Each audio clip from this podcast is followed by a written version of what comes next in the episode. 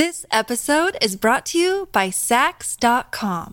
At Sax.com, it's easy to find your new vibe. Dive into the Western trend with gold cowboy boots from Stott, or go full 90s throwback with platforms from Prada. You can shop for everything on your agenda, whether it's a breezy Zimmerman dress for a garden party or a bright Chloe blazer for brunch. Find inspiration for your new vibe every day at Sax.com.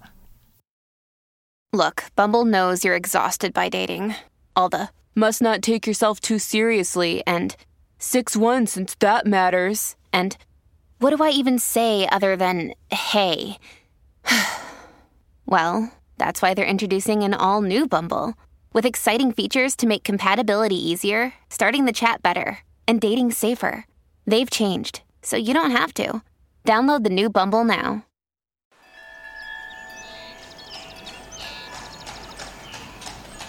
Es una mañana del mes de julio del año del Señor 1518. Y las calles de la ciudad del Sacro Imperio Romano Germánico de Estrasburgo se encuentran tranquilas. Varias personas salen del mercado con algunos víveres. Otros entran a las tiendas realizando sus propias diligencias y algunos guardias vigilan para mantener el orden.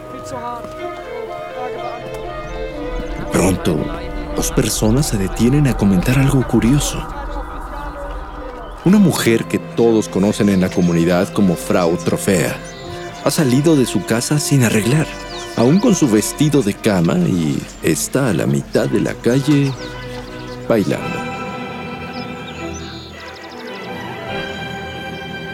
Nadie comprende por qué la mujer se ha puesto a bailar cuando hay tanto trabajo que hacer antes del mediodía. Frau Trofea no parece estar bailando por gusto. De hecho, su rostro refleja sufrimiento y desconcierto. Sus brazos y piernas parecen moverse por sí solos, sin que ella los controle. No puede parar. Comenta su desconcertado esposo que la viene siguiendo desde que salió de casa. ¿Estará poseída por algún demonio?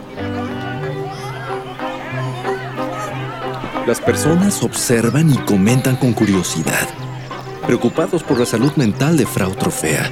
Algunos tratan de detenerla, pero ella es muy fuerte.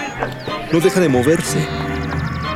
Y así continúa durante horas, llorando por momentos y quejándose de dolor en los pies. El espectáculo atrae a muchos curiosos que se entretienen viéndola bailar a lo largo del día hasta que todo deja de ser entretenido. Frau Trofea continúa hasta caer inconsciente de cansancio. Pero después de dormir tan solo algunas horas, se levanta para retomar el baile infernal.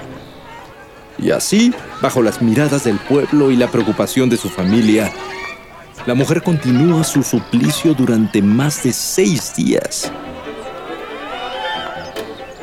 Finalmente, mientras algunos proponen llevar a la exhausta mujer a un santuario para ser atendida por religiosos, alguien reporta que un vecino cercano ha comenzado a bailar como ella.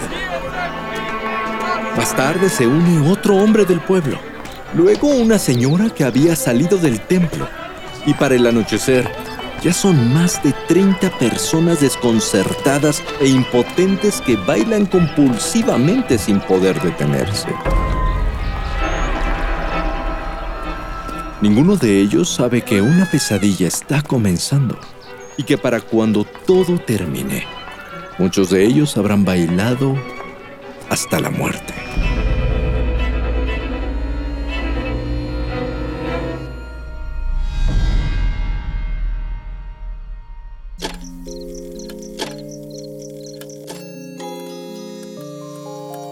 Cuando la oscuridad es interrumpida por tres campanadas, la intersección del día y la noche se transforma en un umbral listo para ser cruzado.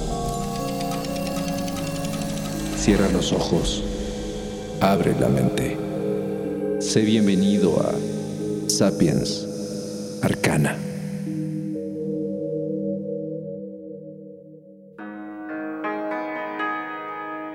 Se le llamó la epidemia de baile de 1518 un extraño fenómeno en el que las personas sufrían de un mal desconocido que los obligaba a bailar de forma compulsiva y frenética sin poder detenerse. Gracias a numerosos registros históricos, incluyendo los del famoso alquimista Paracelso, tenemos un recuento detallado de esta misteriosa epidemia en la ciudad de Estrasburgo y su trágico final ya que más de 400 personas se contagiaron y muchas de ellas murieron en menos de un par de meses. En aquellos días, el terror reinó sobre Estrasburgo de forma incontrolable, no solamente por la enigmática naturaleza de la epidemia, sino porque pasaba el tiempo y nadie sabía cómo detenerla. Y peor aún, esta no era la primera vez que el fenómeno se observaba en Europa. Desde el siglo VII existían registros de algunos pequeños brotes de baile compulsivo, pero ninguno tan grande y complicado como en esta ocasión. Cada día más ciudadanos afectados bailaban hasta caer exhaustos, sin poder comer o beber el agua necesaria para sobrevivir perdiendo la conciencia continuamente por el agotamiento, con los zapatos destrozados, los pies heridos y muchas veces sangrantes. Era un espectáculo macabro, especialmente cuando sus cuerpos comenzaron a fallar y uno a uno comenzaron a morir. Muchos sucumbieron ante el agotamiento paros cardíacos o derrames cerebrales causados por la tensión constante y el abuso sobre sus debilitados organismos. Los danzantes veían que sus vecinos, amigos o familiares perecían ante sus ojos, pero no podían detenerse para ayudarlos. Simplemente seguían bailando alrededor de los cadáveres. No hay un número oficial exacto de víctimas, pero algunos registros mencionan la muerte de al menos 15 personas al día. Por supuesto que las autoridades no se quedaron con las manos cruzadas. Había muchos médicos, científicos, políticos y religiosos estudiando el caso. Pero era muy difícil detectar el origen del problema y por supuesto un remedio. Algunos proponían que se trataba de un envenenamiento. Tal vez algo de comida en mal estado o algún ingrediente con propiedades alucinógenas. Sin embargo, no era lógico que persistiera el mal durante tanto tiempo por una simple intoxicación. Un poco después, el Consejo de Médicos de la ciudad determinó que los enfermos presentaban un sobrecalentamiento repentino en la sangre, lo cual los obligaba a comportarse de esa manera ya que el flujo sanguíneo causaba diversos efectos al llegar al cerebro. Para solucionarlo, las autoridades decidieron que la mejor forma de expulsar el calor de la sangre era a través de la liberación por lo que exhortaron a la gente a bailar más.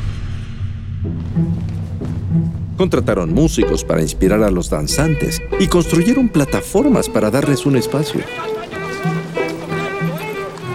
Era una estrategia creativa, pero muy, muy mala. El remedio no solo fracasó, sino que empeoró la situación la gente bailaba cada vez más y su sufrimiento empeoraba continuamente con muchos quejándose de dolor y suplicando por ayuda para poder parar. Sin embargo, darles apoyo era casi imposible. El historiador británico John C. Waller escribió que se podía sujetar a una persona entre varios, lo cual hacía que se calmara por unos momentos. Pero al soltarlo, automáticamente comenzaba a bailar de nuevo en una agonía sin fin.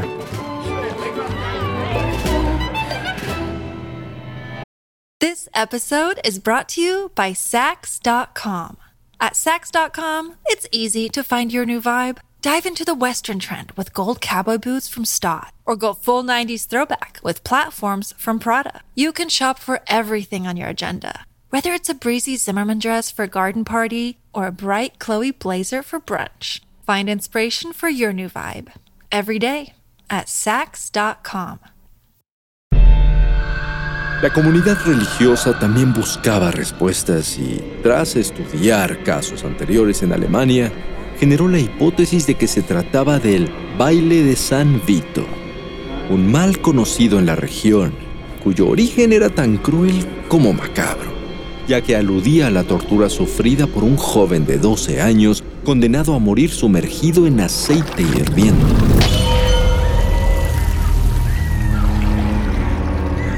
Se decía que en el año 303, el pequeño Vito milagrosamente había curado al hijo del emperador Diocleciano de terribles ataques epilépticos y como recompensa fue condenado al martirio. Sin embargo, según la leyenda, durante la ejecución inició un baile frenético que contagió a todos los presentes. No sabemos si fue un baile milagroso o fueron convulsiones por la horrible tortura que sufría. Pero al final, fue canonizado como patrono de los enfermos de epilepsia y otros males de origen neurológico. Es por ello que los religiosos creían que San Vito podría haber arrojado sobre los pecadores el castigo del baile incontrolable como penitencia algo a lo que llamaban la ira de San Vito, y que solo se curaba llevando al enfermo al templo del santo a trabajar en su conciencia. Fue entonces cuando la gran mayoría de los enfermos que quedaban vivos en Estrasburgo fueron llevados al templo de San Vito para ver si eso los ayudaba. Sin embargo, no hay registros de que esto haya acabado con sus males. Lo que sí se sabe es que de pronto, en los primeros días de septiembre de 1518, la epidemia se detuvo de la misma forma que comenzó. Súbita, misteriosa y sin una razón aparente. Así, el mal del baile macabro se fue de Estrasburgo dejando a su paso desconcierto, agotamiento y muerte. Durante los siglos siguientes e incluso hasta el día de hoy, se ha tratado de resolver el enigma que fue aquella epidemia mortal de baile de 1518. Enfermedad mental, historia colectiva, espasmos musculares, posesión demoníaca, castigo divino. Las posibilidades son interminables. Algunas teorías modernas sugieren que se trató de una intoxicación alimentaria causada por un hongo que afecta a ciertos cereales, conocido como cornezuelo, el cual segrega el alcaloide ergotamina, que se relaciona con el alucinógeno LSD. Otros investigadores han propuesto un origen neurológico o psicológico por ejemplo, Paracelso, quien acuñó el término coreomanía para definir este frenético baile, opinaba que todo tenía que ver con cuestiones de rebeldía de las mujeres contra la opresión de sus esposos. Aunque no descartó la parte religiosa atribuyendo el mal como un castigo a estas mujeres por parte de San Vito. Por su parte, el historiador John Waller propuso que se trató de una histeria colectiva causada por la angustia psicológica que se vivía en aquellos tiempos, ya que imperaba el hambre extrema, el miedo, el frío, las supersticiones y las creencias que mantenían a la gente en un estado de tensión muy fuerte. En esas condiciones fácilmente pudo darse una fiebre desmedida que provocaba descontrol y que llevó a ese terrible trance colectivo. O tal vez no. Sea como sea, aquella epidemia de baile ya no se repitió con la misma magnitud. De hecho, se comenzó a reducir drásticamente la incidencia hasta prácticamente desaparecer, como uno de los últimos casos registrados en 1840 en Madagascar. Pero aun cuando las investigaciones no se han detenido, hasta el día de hoy la causa real de este fenómeno sigue siendo uno de los grandes misterios de toda la historia. Bailar hasta la muerte. Un castigo divino. Una maldición de demonios. Una enfermedad física o un evento catastrófico imposible dentro de las frágiles mentes de un pueblo entero. Lo preocupante no es solamente que la pregunta aún no tiene respuesta, sino que nunca se descubrió el remedio para este mal. Y en cualquier momento, en cualquier lugar, podría suceder de nuevo. ¿Me concede usted este baile?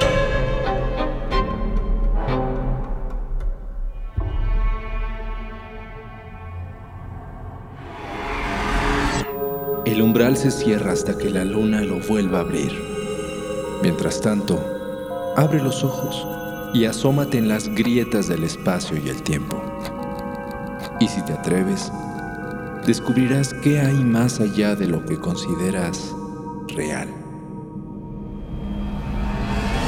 Sapiens Arcana, soñado por Luis Eduardo Castillo, esculpido por Emiliano Quintanar, asistente de escultor Diego Martínez, trazado por Keren Sachaires.